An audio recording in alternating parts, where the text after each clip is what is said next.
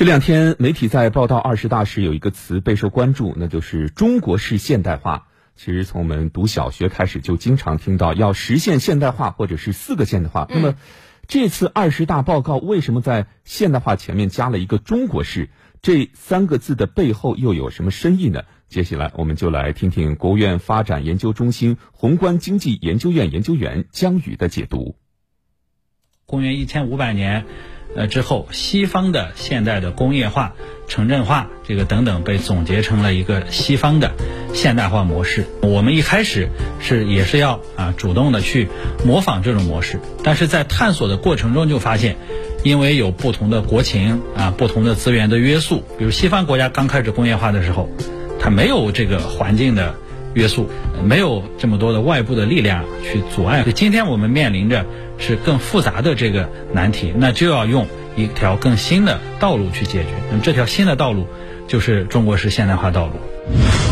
现代化是我们一直孜孜追求的目标。那么中国式现代化是怎么提出来的呢？它就是在我们党领导中华民族啊，在百年啊从沉沦到奋起的这个过程中，自己一步一步走出来的。那么一九六四年第一次全面阐述了四个现代化的目标。那么改革开放之后呢，我们也一直以现代化作为这个发展的目标。那么“中国式现代化”这个词，呃，是十八大之后啊，习近平同志为核心的党中央提出的一个新概念。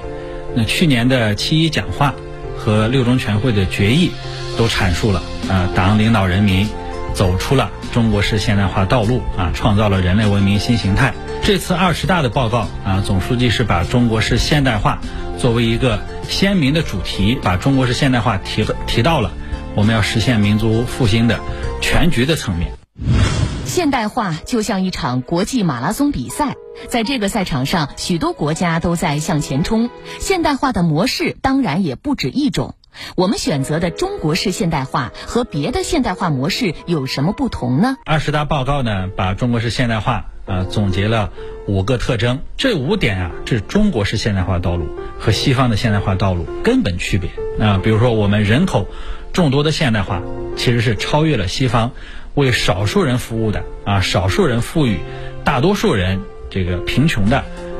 这个现代化道路啊。我们物质文明和精神文明协调发展的现代化，是超越了西方单纯的啊资本扩张物质主义。那我们是全体人民共同富裕的现代化。这个就超越了世界上可以说绝大多数国家啊都没有提出，更没有实施过共同富裕，这是人类历史上前所未有的创举。这个我们人和自然呃协调发展的现代化啊，这个也超越了西方国家没有办法去推动啊新能源替代传统能源的这种这个做法。那么和平发展的现代化，我们中国从现代化一开始没有啊一兵一卒的这个对外扩张，能够在和平的基础上实现一个国家的现代化。中国是现代化的五个特征啊啊，说到底啊，体现的都是我们中国特色社会主义制度的优势啊，都是我们中华文化的优势。是的，连日来二十大报告强调的中国式现代化，成为吸引世界目光的关键词。